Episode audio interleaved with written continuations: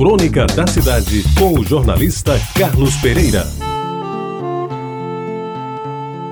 Ele marcou época nos anos 60 e 70 do século passado, se não me falha a memória. O seu jeito de trabalhar, desenvolto de fácil comunicação com motoristas e pedestres, o fez de repente conhecido, admirado e respeitado. Eu poderia dizer, sem medo de errar, que Apito de Ouro, era este o seu apelido, quase se transformou em atração turística. Os visitantes de João Pessoa, que cruzavam seu caminho quando em serviço, paravam, a pé ou de carro, para se deliciarem com os gestos daquele inspetor de trânsito que, durante alguns anos, foi um dos tipos populares mais festejados da província. Meus amigos, o seu nome próprio eu nunca cheguei a saber. Conversar com ele poucas oportunidades tive.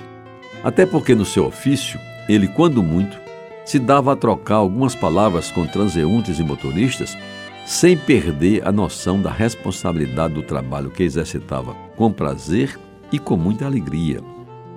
Quando a nossa cidade começou a ver aumentado o número de carros em circulação, os sinais luminosos eram contados nos dedos e a população não dispunha de sinais de pedestres nem faixas em quantidade que permitisse uma travessia mais tranquila dos cruzamentos de mais intenso tráfego. Naquela época, por exemplo, eram na Praça João Pessoa, na Praça 1817, na descida da Padimeira ou na subida da Miguel Culto.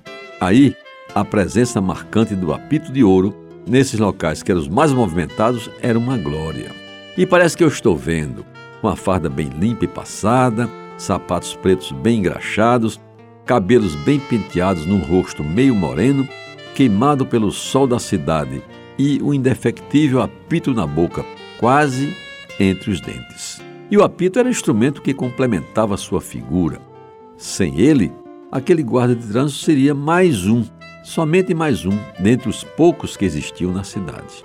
Aliás, essa figura de guarda de trânsito praticamente desapareceu da província pois os inspetores daquela época foram aos poucos substituídos pelos amarelinhos da ST Trans.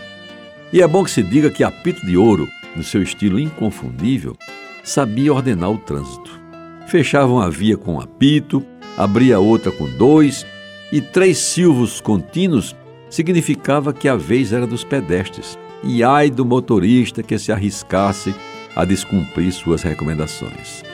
Eu não lembro se ele, pela popularidade que alcançou, chegou a pensar em ser candidato a vereador ou coisa que o valha. Naquela época, provavelmente, teria sido eleito com muito mais mérito do que outros que, por algum motivo fútil, obtiveram um mandato, diga-se de passagem.